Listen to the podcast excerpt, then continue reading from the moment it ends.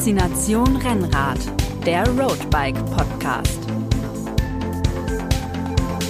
Hallo und herzlich willkommen zu einer neuen Folge von Faszination Rennrad, der Roadbike Podcast. Mein Name ist Moritz Pfeiffer, ich bin Redakteur beim Roadbike Magazin und mit mir von der Partie sind heute noch der Christian, auch Redakteur bei der Roadbike und der Franjo, Volontär bei der Roadbike. Heute sprechen wir über das Thema, wie sicher ist Rennradfahren? Immerhin ein Sport, bei dem man auch mal stürzen kann und der im öffentlichen Straßenverkehr stattfindet. Hintergrund ist eine E-Mail. Die hat uns der Roadbike-Leser und Podcasthörer Christian geschrieben, Christian Kaden. Ich lese mal kurz vor. Christian schreibt, ich hätte einen Themenvorschlag für eine der kommenden Podcast-Folgen für euch. Zwar etwas unkonkret, aber vielleicht wäre das trotzdem ein Thema wert. Ich bin erst vor zwei Jahren zum Rennradsport gekommen. Die immer wieder vorkommenden, schweren, teilweise auch tödlichen Unfälle von Radsportlern schrecken mich aber auf und ich frage mich dann mal mehr und mal weniger intensiv, ob man diesen Sport als jungen, äh, als junger Familienvater überhaupt ausüben sollte. Nach einiger Zeit verdränge ich dies allerdings wieder und gehe zum Alltag über und rede mir ein, dass das Ganze eine reine subjektive Wahrnehmung von einer Häufung von Unfällen ist. Wie geht ihr damit um? Ist das überhaupt ein Thema für euch beziehungsweise für den Podcast? Ja, ich würde sagen, natürlich ist das ein Thema für den Podcast und wir freuen uns immer über Themenvorschläge und Feedback. Äh, von daher ab dafür. Christian, Franjo, fühlt ihr euch sicher beim Rennradfahren? Ich muss mir erstmal sagen, also junge Familienväter sind wir ja auch. Also ich äh, auf jeden Fall, Moritz ja, auch. auch. Also von ich daher, nicht, zum Glück. Mein, das, das Jung, oh, was heißt zum Glück, sorry das Jung ist ja jetzt mal relativ, aber wir sind ja alle jung. Ähm, von daher kann ich die, den Gedankengang sehr gut nachvollziehen und ich muss sagen, mir geht es auch immer wieder mal, äh, dass man drüber nachdenkt, wenn man von schweren, tödlichen Unfällen, Fahrradunfällen hört, dass man da schon irgendwie zwischendurch mal ins Grübeln kommt. Aber ich glaube, man kann das relativ gut ja nicht nur verdrängen, sondern muss es halt auch immer in, in Relationen sehen.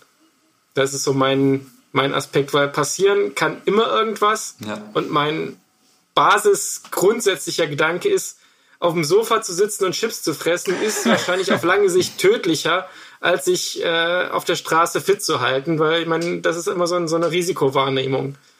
Also absolute Sicherheit kann es nicht geben in keinem äh, Bereich, äh, in keinem Lebensbereich, das ist klar.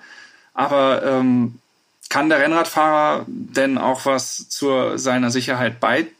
Tragen oder ähm, sind, wir, sind, wir, sind wir ausgeliefert?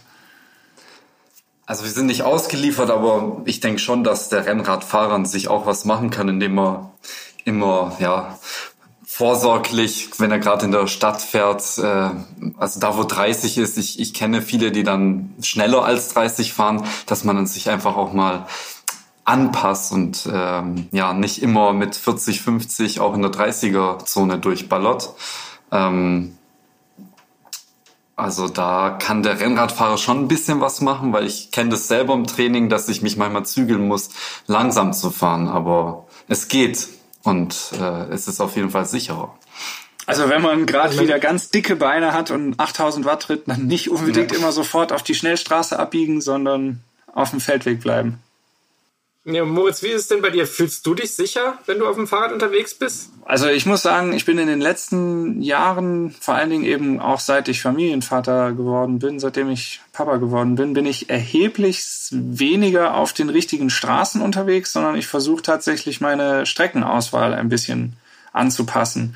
Also ich fahre weniger auf den, auf den größeren Autostraßen, als in der Vergangenheit. Ich fahre dann eben die Feldwege, ich fahre tatsächlich auf dem Radweg. Ähm, ähm, ich fahre sehr viel mehr Gravel. Auch ein Aspekt ähm, ist dabei die, das Sicherheitsgefühl, dass ich halt im Wald einfach ähm, und auf Schotter einfach den Autos aus dem Weg gehe. Also das heißt nicht, dass ich mich unsicher fühle, aber ähm, es hat sich schon so ein bisschen, es hat sich schon ein bisschen verschoben, muss ich sagen, ja. Also ich muss da, äh, werfe da auch mal so ein bisschen den, den Blick in die Statistik rein. Ich meine, klar, Zahl der Verkehrstoten sinkt, ähm, aber die, was dann auch immer aus den Statistiken hervorgeht, so die Zahl der getöteten Radfahrer, die sinkt nicht in gleichem Maße. Ich meine, da gibt es verschiedene Gründe für. Ähm, muss halt dann auch immer berücksichtigen, Radfahrer sind halt für die Statistik quasi alle die Omi, die mit ihrem Hollandrad zum Metzger fährt, wie halt auch der sportliche Rennradfahrer, wie auch der Mountainbiker, wie auch der äh, E-Bike-Fahrer. Ich meine, da spielt vieles mit rein. Ähm, also da kann man nicht, konstant. da kann man nicht daraus ableiten, dass speziell Rennradfahrer eben in letzter Zeit mehr sterben würden äh, auf der Straße oder nicht. Nee, die das, Zahl ist relativ konstant. Genau. Die muss halt auch sehen, dass die Zahl der Radfahrer insgesamt halt steigt. Das ist ja eine sehr erfreuliche Entwicklung. Der Ra Radfahrenden ähm, auf der Stra äh, allgemein und nicht der Radfahrer, der, äh, die getötet werden. Also die. Genau, nee, nee, also es steigen also es steigen mehr Leute aufs Rad genau. und dann bleibt die Zahl konstant. Das heißt, relativ gesehen sterben weniger. Mhm. Ähm, das ist, wie gesagt, relativ erfreulich vom, vom Effekt her einfach. Ähm, und da muss man dann letzten Endes auch sehen, wo passieren die tödlichen Unfälle. Mhm. Und da ist halt ein, einer der, der mal schlimmsten und, und schwierigsten Fälle ist halt immer noch das Rechtsabbiegen der LKWs, die halt den Radfahrer auf dem Radweg nicht sehen. Also dieses, was natürlich immer so im Hinterkopf rumgeistert, wenn man mit dem Rennrad auf der Landstraße unterwegs ist, dass äh, man von hinten von einem unaufmerksamen Autofahrer einfach umgemäht wird das passiert zwar auch, ist aber insgesamt relativ selten einfach. Und viel gefährlicher ist es sozusagen auf dem Radweg in der Stadt äh, bei einer Rechtsabbiegerkreuzung auf seiner Vorfahrt zu bestehen und dann will halt gerade ein LKW, der nach Hausnummern guckt oder sonst irgendwas abgelenkt ist, äh, nach rechts abbiegen, sieht dich nicht und äh, wenn man da nicht, nicht. Dann hat man halt relativ schlechte Karten, wenn man sich Karten. mit einem 40-Tonner anlegt. Also ich muss auch sagen, dass ich mich, wenn ich Rennrad fahre, auch in der Stadt eher unsicherer fühle als jetzt auf der Landstraße oder sowas. Mhm. Also gerade ähm, ja, was rechts vor links angeht, also ich werde schon oft übersehen von Autofahrern oder die schätzen meine Geschwindigkeit nicht so gut ein und äh, das hatte ich jetzt schon sehr oft in der Vergangenheit, dass ich bis an eine Kreuzung ranfahre und erst in dem Moment, wo ich kurz vor der Kreuzung bin, fährt dann das Auto raus und ich fast in das Auto rein. Also das ist so das häufigste, was mir so im Straßenverkehr begegnet, einfach ähm, ja das äh, falsche Einschätzen der Rennradgeschwindigkeit. Mhm. Also weiß auch ja, nicht. Find, also was, was, halt auch was kann der äh, Rennradfahrer konkret da tun, um seine Sicherheit zu erhöhen? Also wir hatten es gerade auch schon mal die die Strecke entsprechend wählen. Also halt schauen, dass wenn man Fall. in der wenn man in der Stadt, die meisten von uns werden nicht verhindern können, dass sie auch in der Stadt fahren, um halt eben rauszukommen. Mhm. Ähm, das heißt, die Strecke natürlich so wählen, dass möglichst wenig Gefahrenstellen dabei sind und in der Stadt halt einfach entsprechend nochmal aufmerksamer und äh, vorsichtiger fahren. Immer mit der Blödheit der anderen rechnen. ja, ja, das ist ein ganz sagen. großer Punkt. Ich muss auch sagen, dass ich, also so sehr ich so äh, Radwege über Land schätze, weil man halt einfach sozusagen das dem Auto aus dem Weg geht, in der Stadt versuche ich es fast eher zu vermeiden, sondern mich da lieber auf der Straße im, im Blickfeld der Autofahrer zu bewegen, weil es gibt da echt Radwege, die sind so unfassbar dämlich konzipiert. Äh, da stehen Poller rum, da stehen, äh, was weiß ich was, ganz, ganz schön finde ich die, die dann sozusagen, du hast die Straße, da hast du den Parkstreifen und auf der anderen Seite vom Parkstreifen, sozusagen auf der Beifahrerseite, läuft dann der Radweg vorbei. Mhm. Sprich, wenn der, der Fahrer noch dran denkt, nach hinten zu gucken auf den Verkehr, der Beifahrer, der quasi gefühlt einen Gehweg neben sich hat, guckt halt gar nicht. Und wenn du dann nicht aufpasst, hast du da tratzt fast eine Tür vor der Nase. Also da gibt's echt so viele Punkte, wo ich echt äh, in der Stadt fast dazu tendieren würde, eher auf der Straße zu fahren, mhm und da im Blickfeld der Autofahrer zu sein, dann umgeht man auch so ein bisschen dieses äh, Autofahrer biegt rechts ab äh, und dann kommt halt auf einmal noch der Radweg, der eigentlich vorfahrtsberechtigt ist. Und man will ja halt auch nicht an jeder 50 Meter Einmündung, Kreuzung wieder anhalten, gucken, ob wirklich kein Auto kommt.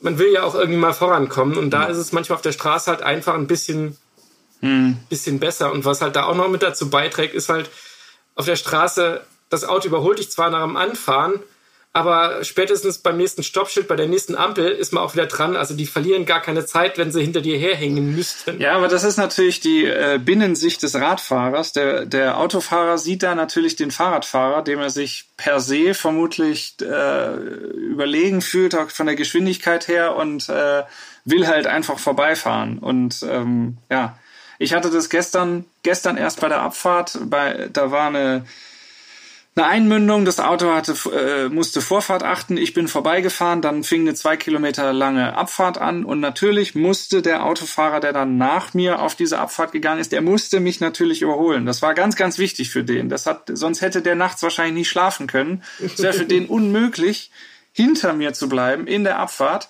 Er hat mich also überholt auf den Stücken, die, ähm, auf dem Stück, was, was ein bisschen weniger technisch war.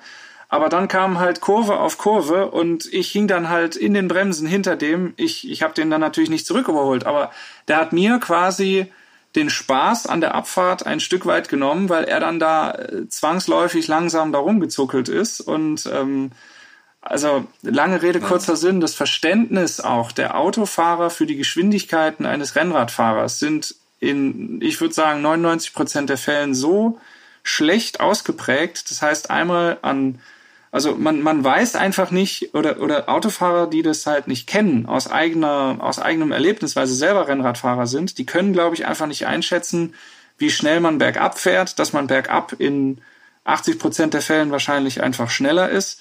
Oder auch eben, wenn man Vorfahrt achtet, die Geschwindigkeit des Fahrradfahrers richtig einschätzen, der da halt an, der da halt ankommt. Also da auch nochmal, man muss immer man muss leider damit leben, dass die ähm, anderen Verkehrsteilnehmer einen selbst nicht wirklich einschätzen können und ähm, ja, potenziell wahrscheinlich immer ja, versuchen werden, vorbeizufahren. Ja, das hatte ja, ich auch erst letztens, ja. Die ja. gleiche um Situation. Das, das Thema zurückzukommen, äh, also echt mit der Blödheit der anderen rechnen. Mhm. Wer mit Fehlern von anderen rechnet, der lebt halt auch einfach der länger als einer, der auf seine Vorfahrt besteht. Und halt, um, um das Finalthema Stadt abzuhaken, so wie man es vermeiden kann, sollte man es einfach vermeiden, weil es einfach zu viele Konfliktpunkte oder, oder mögliche Konfliktpunkte in kürzerer Folge gibt. Also wer über Land fahren kann und darauf äh, Feldwegen, Wirtschaftswegen ausweichen kann, der hat auf jeden Fall mal, fährt deutlich entspannter. Und deswegen mache ich das auch immer so. Also Tourenplanung ist für mich ein ganz, ganz wesentliches mhm. Element, was, was die Sicherheit erhöht. Weil dann kann man sich raussuchen, wo gibt es einen schönen Wirtschaftsweg, wo kann man über Kreissträßchen, kleinere Sträßchen fahren und äh, das Blödeste, was mir halt früher schon mal passiert ist, man ist losgefahren, man ist dann, muss dann irgendwann zurück, kannte sich nicht aus, hatte keine, keine Karte und, und nichts dabei und fährt halt dann zwangsläufig über die größeren Straßen, weil die halt dann eher dahin schnell zurückführen, wo man hin muss. Das ist halt einfach tendenziell gefährlicher, als wenn man weiß, okay, ich kann hier den Wirtschaftsweg nehmen, der führt dahin und, und, und weiß dann ungefähr, was man vor sich hat und muss dann nicht irgendwann spät äh, zurückhetzen sondern hat halt auch ein bisschen Zeit einfach dabei. Wobei ich gleichzeitig schon auch denke, man darf sein, sein Licht ja auch nicht unter den Scheffel stellen. Also wir sind gleichberechtigte Verkehrsteilnehmer und die Straßen sind für alle da und manchmal gibt es ja auch gar keinen Radweg und gar keinen, gar keinen Feldweg. Also wenn ich jetzt zum Beispiel ähm, an, an die, die ähm, die Passsträßchen im Schwarzwald denke, wo ich früher immer gefahren bin, oder halt auch die ähm, Straßen auf der Schwäbischen Alb oder so, dann ähm, da gibt's manchmal gar keine Alternative und man möchte die schönen Straßen ja auch befahren. Oder zum Beispiel, wenn man ähm, wenn man mal ein schnelleres Training hat oder irgendwie sowas, dass man halt auch natürlich auf dem Radweg gar nicht so fahren kann, wie man manchmal will. Also wenn man jetzt auch mal schneller fahren will, dann ist man Klar. dann, ähm, wenn es dann keinen Radweg gibt, der das, der das äh, ermöglicht. Gut, Radwegbenutzungspflicht ist auch noch ein ganz anderes Thema, aber sagen wir jetzt einfach mal eine Straße, die, ich liebe ja so kleine Täler, die leicht abschüssig sind mhm. und dann äh, nagelt man da halt mit 40, 45 runter und fühlt sich unglaublich schnell.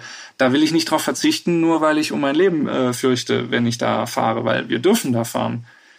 Also von daher, da kommen genau. schon noch, äh, da kommen schon viele Aspekte zusammen und der Radfahrer kann sehr viel ähm, zu seiner Sicherheit ähm, beitragen da würde ich sagen, zwei ganz wichtige Aspekte sind da auch noch einmal ähm, die Radbeherrschung, die eigene Radbeherrschung und auch ja. die Sichtbarkeit auf dem Fahrrad. Auf jeden Sichtbarkeit Fall. auf dem Fahrrad ist vielleicht schneller abgehandelt als die Radbeherrschung.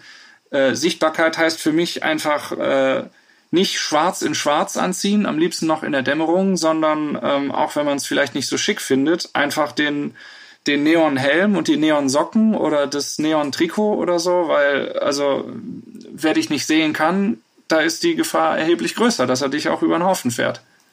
Ja, ich fahre mittlerweile auch äh, gerne Sachen, die, ja, in Richtung Neonfarben gehen und reflektieren. Also je bunter, je mehr man einsehen kann, desto besser finde ich die Klamotten, muss ich sagen.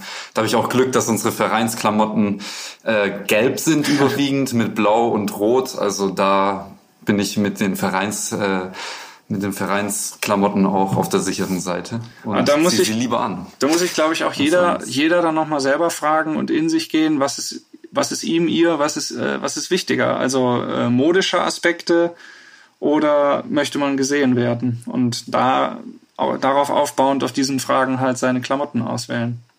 Also ich habe schon auch dunkle Klamotten, so ist es nicht, äh, aber wenn ich die anziehe, weil gerade nichts anderes parat ist, dann müssen dann schon pinke Socken her ja, oder irgendwas finde, das, Knalliges das muss immer mindestens am Rad sein, finde ich. Bisschen von der von der Wetterlage abmachen. Ich meine, im Hochsommer bei äh, gleißendem Sonnenschein, finde ich, kann man auch durchaus mal schwarz anziehen.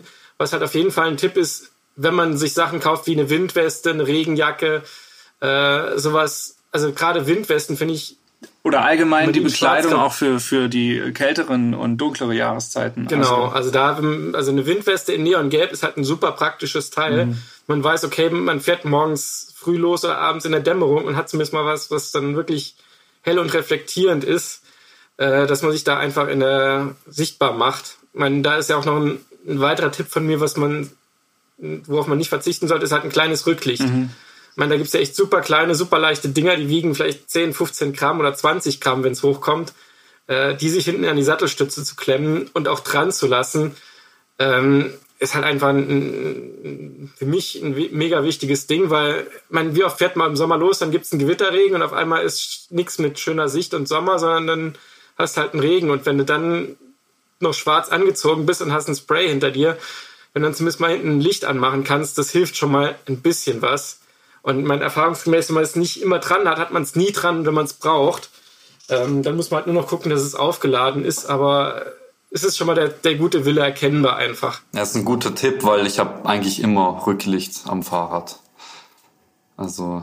Aber wir sind da schon bei Punkten natürlich, die auch persönliche Eitelkeiten ähm, verletzen. Also, äh, also wir sprechen über das Thema Sicherheit beim, beim Rennradfahren. Das muss sich wirklich jeder fragen. Also ähm, manche sagen dann ja, also ähm, Rennrad ist für mich kein Sportgerät mehr, wenn da Beleuchtung dran ist und alles und am besten noch Reflektoren oder sonst irgendwas. ähm, aber das sind, das sind Aspekte, die Sichtbarkeit des Rades mit Licht oder des Fahrradfahrers mit Bekleidung, ähm, die halt eben zur Sicherheit signifikant beitragen. Mein Gedanke wäre ja, ist ja auch noch halt die Radbeherrschung. Also in meinen Augen ist das wirklich fundamental wichtig. Ähm, ich würde aber fast sagen, das wird von vielen Rennradfahrer vor allen Dingen also ganz fies vernachlässigt. Ich kann da nur jetzt von meinem, von meinem Radsportverein oder auch von meinen Erfahrungen einfach mit Leuten mit, mit, mit Fahrradfahren in den letzten 20 Jahren sprechen. Ich finde, die Resonanz auf äh, Fahrtechnik ist ungefähr gleich null, wenn man sich mit Rennradfahrern drüber unterhält. Und wenn man mit Mountainbikern drüber redet, das ist total krass, wie die wie die auf Fahrtechnik ähm, aus sind. Also wir haben zum Beispiel im Verein haben wir mehrere Angebote zum Thema ähm, äh, Fahrtechniktraining und die Mountainbike-Kurse sind immer ausgebucht und die Rennrad, äh, Rennradangebote, die verlaufen immer im Sande, weil da halt keiner hingeht. Aber ja, es denkt halt jeder, äh, Rennradfahren ist ja stumpf sozusagen reintreten beim Mountainbike-Fahren äußert sich ja bessere Fahrtechnik ja durchaus in, in besseren Zeiten. Wenn ich irgendwie einen Trail runterfahre oder sowas, wenn ich da rumömmel wie ein, wie ein äh, keine Ahnung, Schluck Wasser, dann mache ich mich ja lächerlich. Beim Rennradfahren ist halt immer noch so die Überzeugung, ja, flache Straße, geradeaus. Was, was kann man da bloß äh, falsch machen? Ja. Was kann man da bloß ja. falsch machen? Radfahren kann ja im Prinzip jeder. Und ich glaube, da ist schon gerade so Sachen auch wie mal eine Vollbremsung, mal äh, Vollbremsung und noch ausweichen, wenn man das halt kann. Äh, das hilft halt schon enorm, um dann im, im Grenzfall, kann es halt den Unterschied machen zwischen, ich fall vielleicht blöd auf die Seite in den Straßengraben oder ich knall in eine Autotür rein. Also da muss man dann schon echt mhm.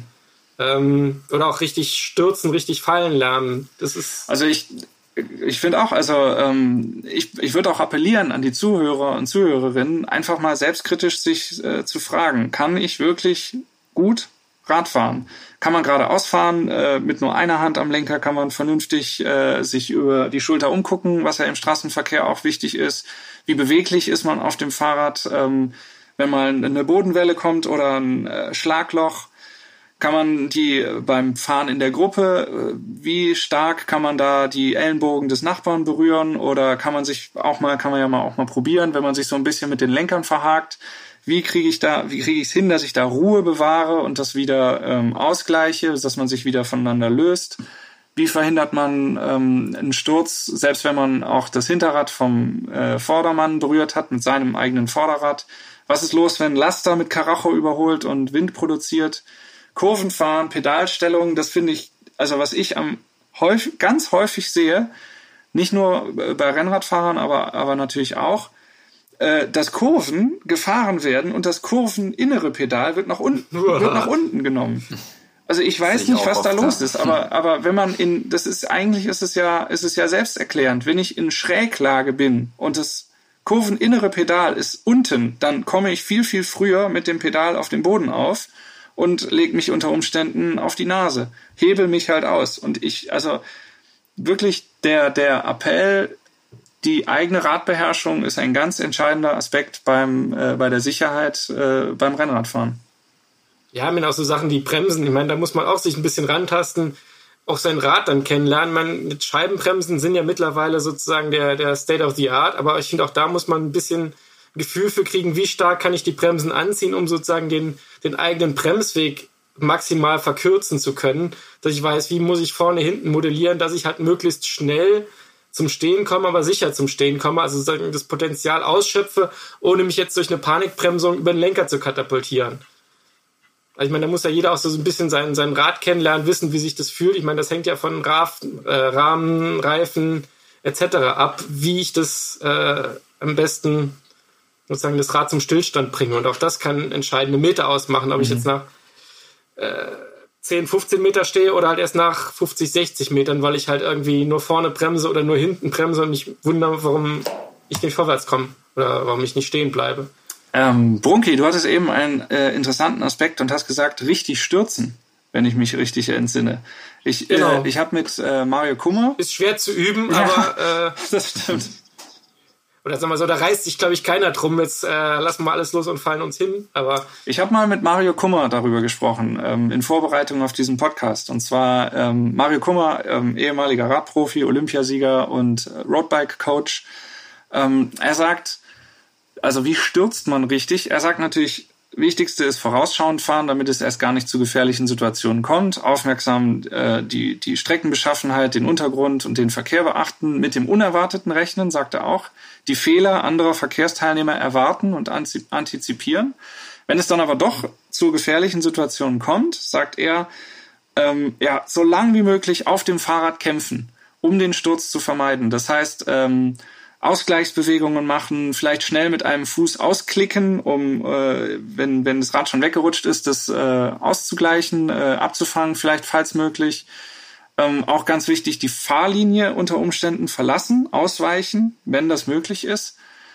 Ähm, aber wenn man stürzt, dann sagt er ganz wichtig, nicht versuchen mit den Händen oder mit den Armen das abzufangen, weil das ist ja so der erste äh, Reflex, der erste Impuls. Man versucht es dann abzufangen, aber wenn man da Pech hat, dann äh, bricht man sich halt sofort die Gräten, sondern sein Tipp ist eigentlich eher als erstes den Kopf schützen. Also so zusammen, zusammenziehen wie so eine Katze und möglichst so ein bisschen drehen, dass man auf die Seite fällt. Ähm, und wenn man liegt, ganz wichtig, sofort raus aus der Gefahrenzone. Also nicht, nicht äh, liegen bleiben und äh, gucken, äh, shit, was ist da jetzt passiert und darauf vertrauen, dass der nachfolgende Verkehr äh, stehen bleibt, sondern runter von der Straße und dann erstmal ähm, sich selbst wieder zusammensammeln und äh, überlegen, was da passiert ist. Aber wirklich sofort runter von der Straße.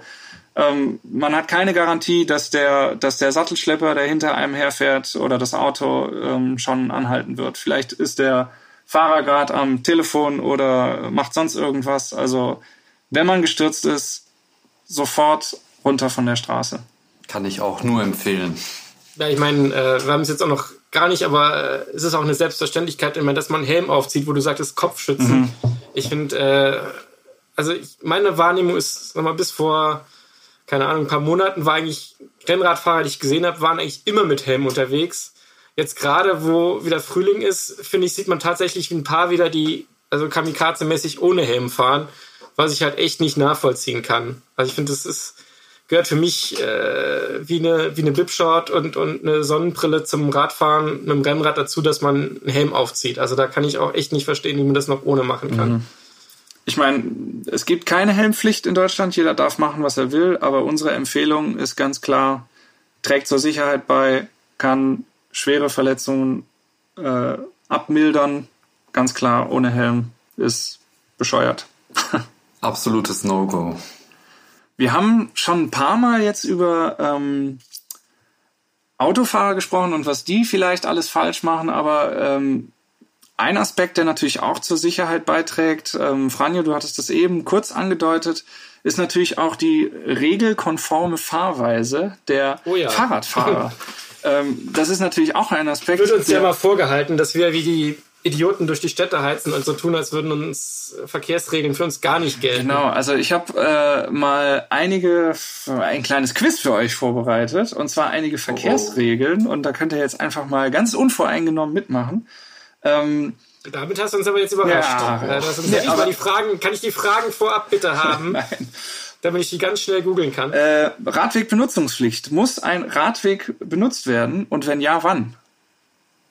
Also ich glaube nur, wenn er beschildert ist mit einem blauen Schild, mit einem weißen Fahrrad drauf, dann muss man den Radweg benutzen, wenn ich mich nicht irre. Tatsache, 100 Gummipunkte für äh, nein, nein, nein, da, da muss ich aber noch, noch Klugscheißer-Modus einwerfen. Äh, das gilt natürlich nur, sofern er straßenbegleitend ist. Also so ein Motto, und was straßenbegleitend ist, da wird es dann schon wieder äh, ein bisschen heikel, weil der muss dann in einem gewissen Abstand zur Straße verlaufen, also was das 10 Meter sozusagen übers Feld führt, ist dann nicht mehr straßenbegleitend, weil im Prinzip ist der Radweg ja dann Teil der Fahrbahn und wenn er zu weit weg ist, kann er nicht mehr Teil der Fahrbahn sein.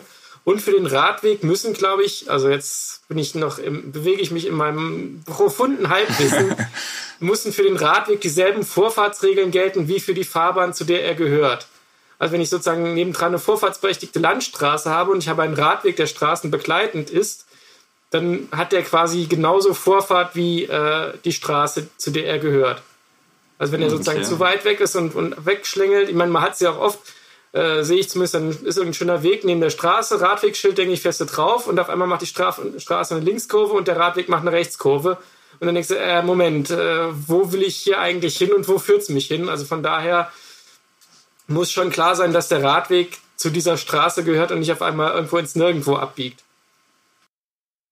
Also ein blaues Verkehrszeichen ist tatsächlich die Voraussetzung, dass er eine, eine, was die Beschilderung angeht, die Voraussetzung, dass er befahren werden muss. Und er muss in befahrbarem Zustand sein, also nicht zugewachsen, nicht vereist, nicht äh, von Schlagschlöchern übersät und auch nicht, äh, nicht zugeparkt. Und wenn kein blaues Verkehrszeichen da ist, dann hat man die freie Wahl, ob man die Fahrbahn nimmt oder eben den begleitenden äh, Weg. Wobei ähm, ich jetzt mal empfehlen würde, sofern der begleitende Weg ähm, zumutbar ist, spricht ja natürlich auch nichts dagegen, den zu, den zu benutzen. Was übrigens, das fand ich ganz interessant, äh, ähm, der Gehweg das wird nämlich manchmal auch von manchen Leuten, also von Rennradfahrern nicht unbedingt, aber man sieht auch immer wieder Fahrradfahrer, die auf dem Gehweg rum, rumeimern.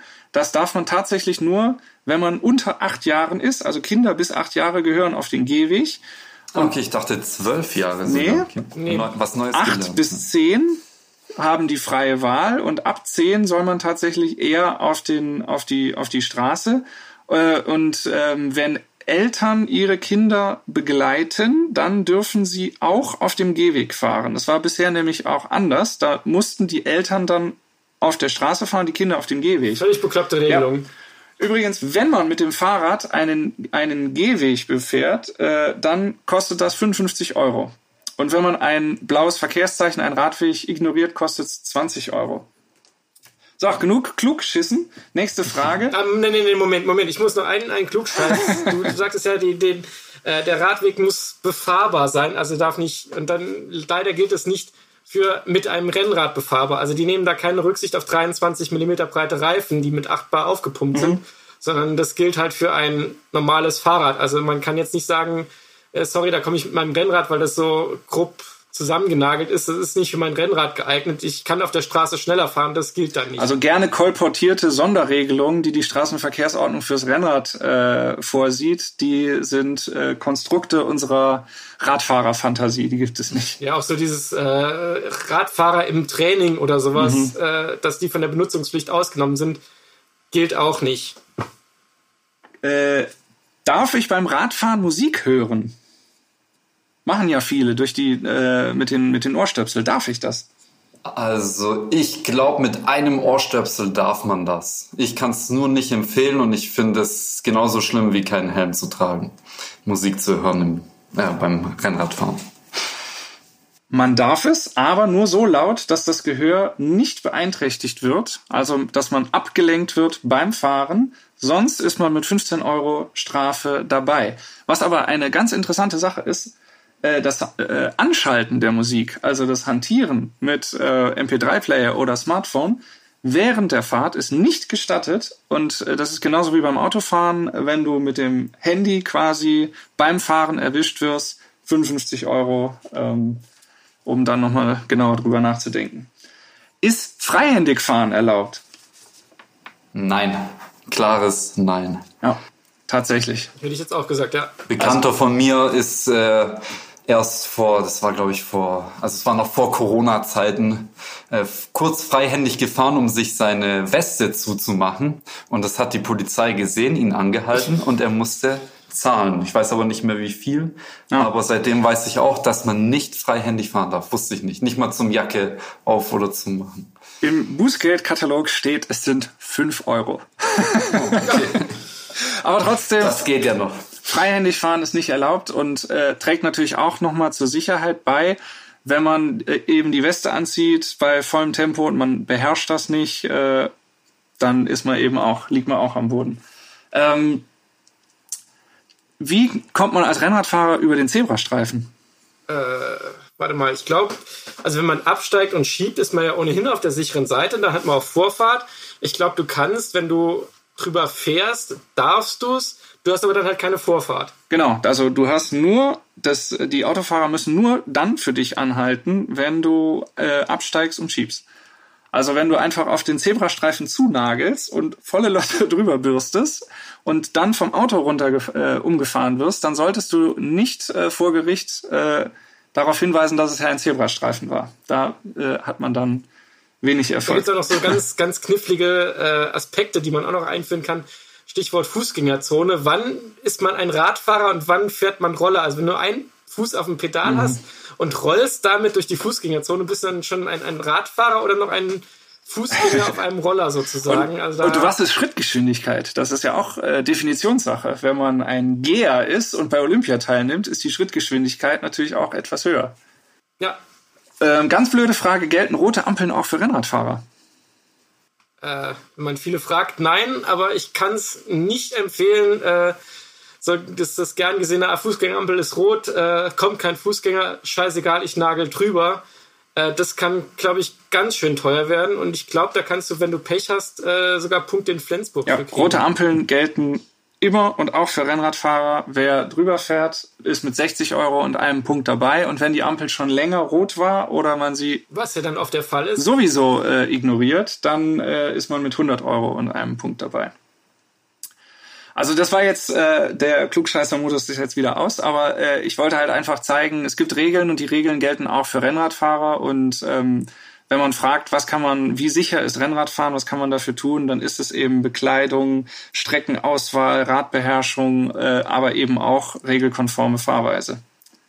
Ich kann aber auch nur äh, einwerfen, ich finde, wenn, wenn wir als, du hast es auch schon gesagt, gleichberechtigte Verkehrsteilnehmer auf der Straße äh, sozusagen das, das Recht für uns beanspruchen, da gleichberechtigt zu sein, finde ich, gehört es dazu, dass man sich dann auch an die Regeln hält. Und dazu gehört halt auch mal, dass man an einer roten Fußgängerampel einfach stehen bleibt, auch wenn da jetzt gerade kein Fußgänger kommt. Mhm. Also ich meine, das ist so, ich weiß, die Verlockung ist groß zu sagen, hey, es kommt doch keiner, ich fahre einfach drüber. Äh, oder mein, wie man es dann oft auch sieht, so, ich weiche bei einer roten Ampel über den Gehweg aus, ich will ja eh nur rechts abbiegen. Mhm. sondern ich finde, da muss man dann auch zum positiven Bild des Radfahrers irgendwie seinen eigenen Beitrag leisten und sagen, okay, wenn ich auf der Straße fahre, gelten die Regeln auch für mich genauso, wie ich sie als Autofahrer akzeptiere und ich äh, gutieren kann, wenn ein Autofahrer sagt, es kam ja keiner bei der roten Ampel und fährt einfach drüber, dann muss ich das halt auch als Rennradfahrer akzeptieren. Mhm. Zumal wir ja meistens ja in unserer Freizeit unterwegs sind und dann da mal 30 Sekunden an der roten Ampel zu stehen, finde ich, gehört dann einfach zu den zumutbaren Dingen, die dann einfach dazugehören. Ja. Gehöre ich auch mittlerweile zu den Leuten, die lieber länger warten als ja, das, was passiert. Aber manchmal kann man ja alles richtig machen und äh, ist trotzdem gefährdet. Ähm, wir haben ja schon gesagt, vorausschauend fahren, immer äh, Fehler der anderen äh, antizipieren. Wir haben natürlich das Problem, dass wir uns in einer Umgebung bewegen, wo wir manchmal auch gar keinen Einfluss drauf haben. Also man ist ein Stück weit ausgeliefert. Was ich immer ganz, ganz schlimm finde beim Rennradfahren, ist, wenn man sehr eng überholt wird, in der Regel passiert dabei ja nichts. Also selbst wenn man extrem eng überholt wird, passiert nichts. Aber was ich ganz, ganz schlimm finde dabei, also das, was, was Brunki, was du eben meintest, sehr viel gefährlicher als dieses enge überholt werden von hinten, ähm, ist eben, wenn, äh, ist, ist der rechtsabbiegende LKW oder das rechtsabbiegende Auto, was einen nicht sieht und was einen umnagelt. Also von der, vom, vom äh, Gefühl des Unangenehmen ist äh, das eine vielleicht größer, ähm, aber gefährlicher ist auf jeden Fall äh, der Rechtsabbieger. Aber dieses eng überholt werden, was ich da wirklich hasse, ist dieses Gefühl des Ausgeliefertseins und der Hilflosigkeit. Also ja. wenn du da hinterher winkst und gestikulierst, den Leuten ist es eh scheißegal und ähm, oh ja. Also das, das finde ich, das ist eine Sache. Da, da, was sind eure Fantasien, wenn ihr so eng überholt werdet? Was wollt ihr dann machen? Die äh, erzähle ich euch lieber nicht.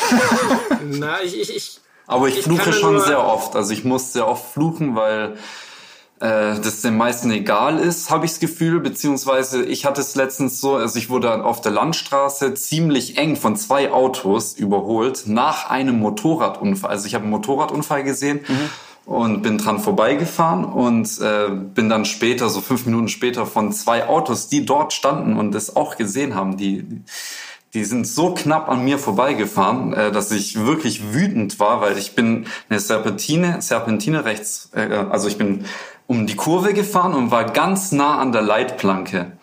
Und die zwei Autos neben mir haben mich in der Kurve gefühlt fünf Zentimeter mir äh, haben die mich überholt und äh, 200 Meter weiter kam eine Ampel, da ist ein Ortseingang und dann habe ich äh, einen, also habe ich beide, aber den ersten zur Rede gestellt und ihm auch gesagt, dass das gar nicht geht und mhm. dass jetzt neue Regeln bestehen, wie 1,50 Meter in der Stadt Abstand halten. Auf der Landstraße sind es zwei. Klar, wenn jemand entgegenkommt, kann ich es verstehen, wenn man diesen Abstand nicht einhalten kann. Und er hat es nicht eingesehen. Er meinte, er hätte genug Abstand. Also ich habe das Gefühl auch, dass die Leute kein, kein Gefühl für diesen Abstand mhm. haben. Er ist mit seinem großen SUV an mir vorbeigefahren, dachte, er ist zwei Meter mir vorbeigefahren, aber ich habe seinen Rückspiegel äh, in meinem Ellenbogen gespürt und rechts hatte ich nur 30 Zentimeter zur Leitplanke. Also mhm. da habe ich mich schon und in der Kurve sehr ausgeliefert gefühlt, wie du es gerade gesagt hast. Und mhm. der Mann hat es nicht aber eingesehen. Ich habe da so, so, so zwei, zwei Herzen, die in meiner Brust schlagen. So das eine sagt, ich mache mich am rechten Fahrbahnrand so klein wie möglich dass ich sozusagen eine geringe Eingriffsfläche biete. Mhm. Ich habe aber die Erfahrung gemacht, wenn man selbstbewusster mehr in der Mitte der Straße fährt, äh, dass es eventuell sogar gar nicht möglich ist, dass der andere einen überholt, wenn Gegenverkehr kommt, dann, äh, also je weiter man mittig fährt, desto eher neigen die Autofahrer dann zu, wirklich auf die Gegenfahrbahn auszuweichen und eben nicht noch sich zwischen Gegenverkehr und Radfahrer ähm, durchzumogeln, wenn man sich halt, wie gesagt, also so, so extrem klein macht. Ich ertappe mich auch immer dabei, dass ich mich möglichst weit rechts halte, eben um die Autofahrer nicht extra zu behindern und, und mir den Platz einzufordern. Aber die Erfahrung lehrt halt wirklich, äh, wer mehr in der Mitte fährt, wird tendenziell auch besser gesehen, als wenn du dich echt am, am Rand versteckst mhm. und sozusagen hoffst, dass du sozusagen, selbst wenn die dich nicht sehen, nicht, über, äh, nicht erwischen. Das, ich, was ich, was ich in der Stadt ja. mache, genau das. Ja. Also das also ist eine Sache, die, die, die mache ich sehr situationsabhängig. Also wenn, wenn eine wenn zum Beispiel eine enge, unübersichtliche Kurve direkt voraus ist, dann fahre ich auch meistens so ein bisschen mehr in die Mitte, um quasi den Überholvorgang des anderen zu verhindern. Aber wenn dann eine freie Fläche ist und der kann äh, problemlos überholen, dann fahre ich meistens noch äh, relativ weit am Rand, um das äh, Überholen auch nochmal zu einmal um ihm zu signalisieren, ähm, kann's jetzt und ähm, auch um Platz zu lassen. Ja. ja. Ähm, ich glaube, das Problem ist halt auch einfach, ähm, dass wir in der Vergangenheit als Gesellschaft immer weniger Rad gefahren sind. Es geht ja gerade wieder in eine andere Richtung. Also es wird ja jetzt wieder mehr Fahrrad gefahren, aber ähm, ich glaube, wer halt als Fahrradfahrer schon mal da draußen gewesen ist, der fährt tendenziell hoffentlich auch ein bisschen vorsichtiger, aber wer halt gar nicht weiß, wie es sich anfühlt, so dicht überholt zu werden, der hat da, glaube ich, gar kein Un Unrechtsbewusstsein. Und dieser Mensch, von dem du da gerade erzählt hast, Franjo, vielleicht hat er wirklich gedacht, das war doch wunderbar. Ja, so war auch seine Reaktion. Also er war auch ganz nett. Wir haben uns jetzt nicht gestritten. Er hat also nachdem du ihm halt die Pumpe ja, über, genau. die, über den Schädel gezogen hast. da war er nett, ja. Ja, aber ich glaube, das ist schon ein Problem. Wir leben natürlich auch in einem, in einem Land und in einer Gesellschaft, wo das Auto traditionell politisch und gesellschaftlich äh, einen sehr hohen Stellenwert hat und äh, das Fahrrad eher weniger.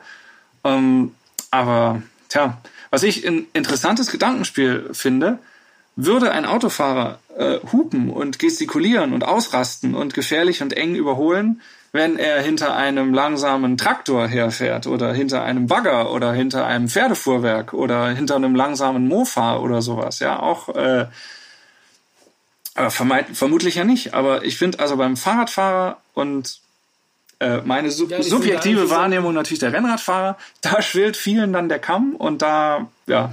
Ja, ich glaube, da spielt halt auch so ein bisschen das, das, das äh, Selbstverständnis vieler Radfahrer mit bei, die halt, wir müssen nicht drum rumreden, es gibt die Vollidioten auch auf dem Fahrrad, mhm. die meinen, für sie gilt gar nichts, die quer über die Straße schießen, die rote Ampel ignorieren und, und ich glaube, da ist dann dieses, dieses Selbstbild äh, oder die, die Wahrnehmung, die andere von Rennradfahrern haben, dass die ohnehin schon auf dem gewissen Aggressionslevel einfach drauf sind und dann schon sich wieder natürlich die, die Feindbilder nehmen, wenn sich wieder was anbietet und dann einfach sagen, hey, da ist schon wieder einer von diesen Bekloppten, mhm. die hier aus Spaß an der Freude rumgucken und meinen, für die gilt überhaupt keine Regel. Mhm. Und äh, ich bin dann immer so, äh, die Autofahrer, die einen überholen und hupen und auf Radwege oder was weiß ich was oder was sie dafür halten, zeigen. Äh, und, und nach dem Motto von Radfahrern, die tausendprozentige Einhaltung sämtlicher Regeln sozusagen erwarten, aber 100 Meter weiter mit 90 durch die 70er-Zone kacheln. Also ich meine, das ist halt dann auch wieder so dieses, äh, die anderen, für die anderen gelten ja alle Regeln nicht oder die missachten die Regeln, aber man selber sucht sich auch nur die Regeln aus, die, die einem genehm sind und einem gerade in den Kram mhm. Was, was meint ihr denn? Was müsste passieren, damit Rennradfahren noch sicherer wird? Hm. Also ich kann da echt nur von meiner persönlichen Wahrnehmung aussehen. Äh, es müssen mehr Radfahrer auf die Straßen. Es muss einfach äh, sozusagen selbstverständlicher werden, dass die Autofahrer mit Rennradfahrern rechnen, die dann auch besser einschätzen können, so was Geschwindigkeiten, Fahrverhalten und so weiter angeht. Mein zweiter Punkt, wo wir jetzt auch dann so langsam mal merken, wie es vorangeht, ist halt der, der Umbau von Städten, die ja seit den quasi Zweiten Weltkrieg auf Autos optimiert worden sind dass die jetzt so Schritt für Schritt mal sozusagen von dem Idealbild dieser autogerechten Stadt wieder zu einer menschengerechten Stadt umgebaut werden. Und ich finde, der, der allerentscheidendste Punkt ist, das ist, was man oft im Ausland sieht. Also ich kann jetzt da nur die Erfahrung aus Luxemburg, wo ich dann auch öfters mal unterwegs bin. Da fährt man auf denselben Straßen und hat ein sofort, also man fährt von Trier aus irgendwie in 20 Minuten über die Grenze und hat sofort ein ganz anderes Gefühl, weil da irgendwie das Radfahren, der Rennradfahrer einen ganz anderen Stellenwert hat. Ich meine, Luxemburg ist halt auch ein Radsportland, da sind halt auch viele unterwegs.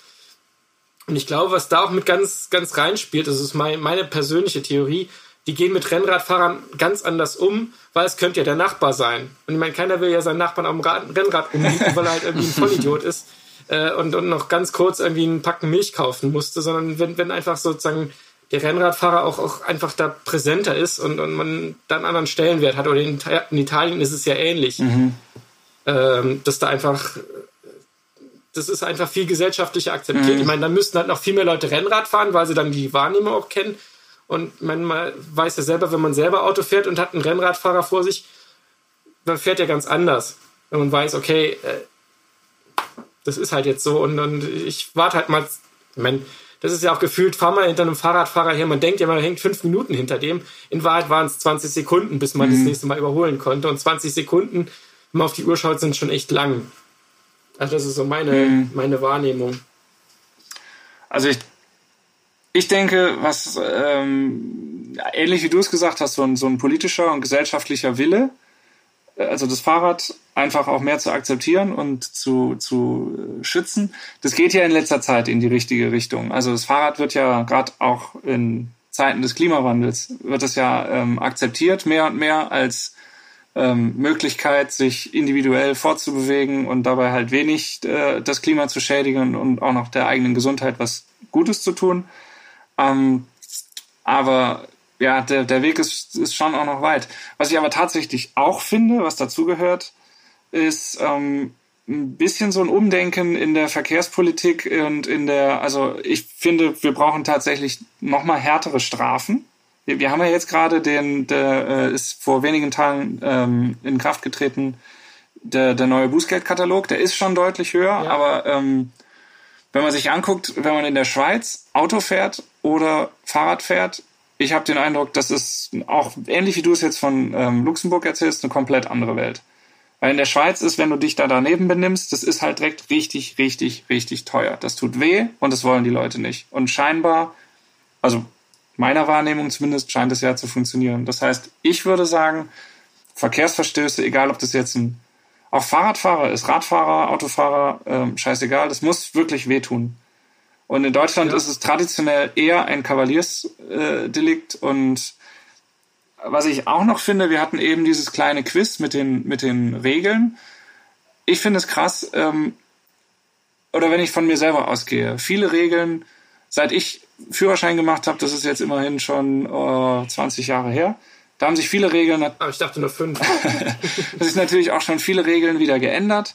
Äh, ich bin 20 Jahre älter geworden. Ähm, ich sehe vielleicht nicht mehr so gut oder sowas. Ja, also ich hätte jetzt nichts dagegen, wenn wir sagen würden, in Deutschland wird alle fünf Jahre äh, eine Nachprüfung fällig, wo man unter Beweis stellen muss, dass man in der Lage ist, ein Auto zu führen, und zwar physisch, körperlich und äh, von dem, vom Regelwerk. Weil Regeln ändern sich einfach und man vergisst auch Sachen. Und ja, ich meine, es ist ja auch keiner gezwungen, jetzt, äh, wenn man jetzt nicht irgendwie News-Junkie ist, wer kriegt dann die Änderungen von der StVZO mit? Also, ja, dass man jetzt und auf einmal. Wir haben halt viele Leute natürlich auch, die haben ihren Führerschein nicht vor 20 Jahren gemacht, sondern vor 50 oder so. Und äh, da finde ich, das ist eine Sache, da muss man auch ernsthaft drüber diskutieren und diskutieren können, ob wir nicht da sehr viel nachlässiger sind als auch alle anderen Länder um uns herum.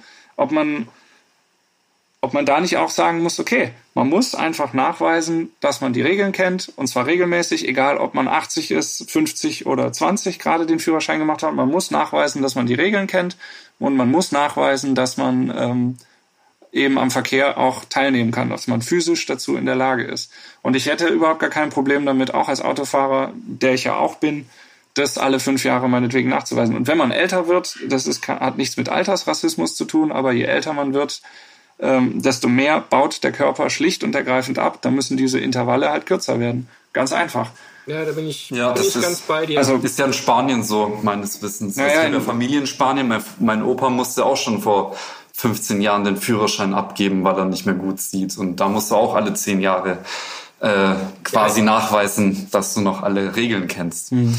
Ich meine, es kann das ja nicht sein, dass es so wie es jetzt ist, so nach dem Motto, irgendwann mal die, die, die, die Kinder und Enkel auf ihren Opa einreden müssen oder die Oma und sagen, äh, sag mal, halt, hältst du es noch für eine gute Idee, dass du noch Auto fährst und sagen, bei jedem auf die eigene Einsicht zu warten, äh, dass sie halt noch in der Lage dazu sind. Also das ist, das fällt halt vielen schwer. Ich meine, ich kenne es halt auch von mir zu Hause in der Eifel. Da fährt halt auch nicht alle fünf Minuten ein Bus. Sprich, wenn du da irgendwie auf dem Dorf wohnst, noch alleine wohnen kannst und dann das Auto abgeben musst, das ist halt schon auch ein ordentlicher Verzicht. Ich glaube, weil das, das ja. raubt dir dann schon viel äh, Mobilität, führt aber jetzt ein bisschen vom Thema das weg. Das führt vom, vom Fahrradfahren weg, aber ich finde, das, das gehört ja dazu, weil wir sind alle Verkehrsteilnehmer, egal wie wir motorisiert oder, oder äh, mobilisiert sind und ähm, von daher ist auch das, finde ich, ein Teil ähm, oder ein Teilbereich der Frage, wie sicher ist Rennradfahren.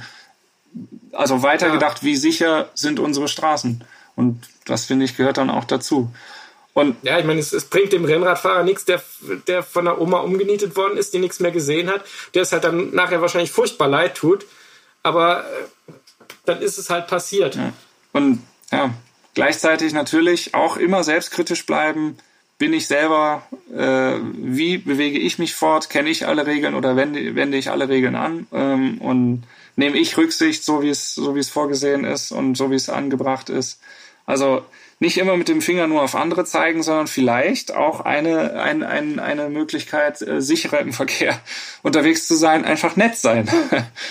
Ja, ich meine, das ist ja auch was. Ich meine, glaube ich, äh, jetzt wieder Klugscheißer-Modus an. Ich glaube, erster, erster Abschnitt von der Straßenverkehrsordnung sagt gegenseitige Rücksichtnahme vor. Mhm. Jeder muss sozusagen auf den anderen Rücksicht nehmen. Man muss halt dann auch mal einen Fehler vom anderen akzeptieren, ohne ihn gleich mit der Pumpe oder mit der äh, Spritzwasseranlage irgendwie das Gesicht zu verzieren.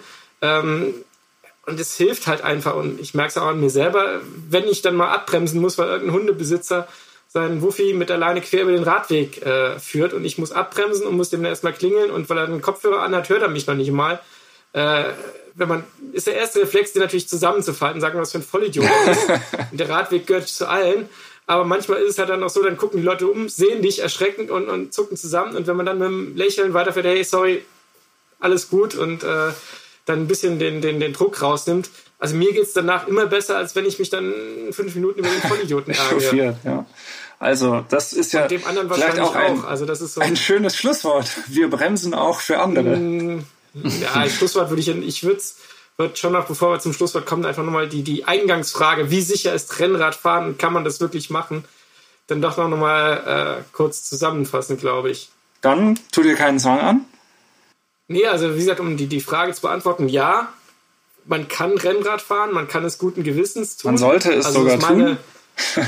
ist meine zutiefst Überzeugung, weil sonst könnten wir unseren, unser Hobby nicht ausüben. Auch als Familienvater? Äh, auch als Familienvater. Ich sage, natürlich gibt es ein Restrisiko, dessen, das gehört dazu, aber wie gesagt, das gibt es halt in vielen Bereichen.